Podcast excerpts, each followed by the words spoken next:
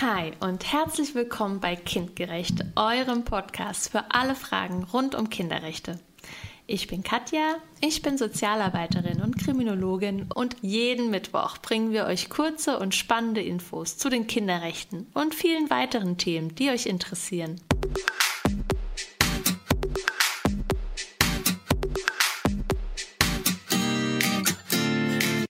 Heute Artikel 28 UN-Kinderrechtskonvention.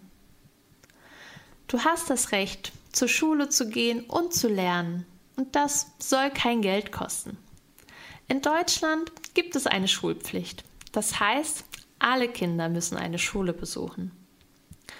Außerdem sollst du eine Schule besuchen, die zu dir passt und einen Abschluss machen, den du gut schaffen kannst. Dein Land hilft, damit alle Kinder in die Schule gehen können. Aber in der Schule lernst du auch mehr als Rechnen und Schreiben. Du lernst, mit anderen in Frieden zu leben und die Umwelt zu schützen. Du lernst auch, wie wichtig die Menschenrechte und die Kinderrechte sind.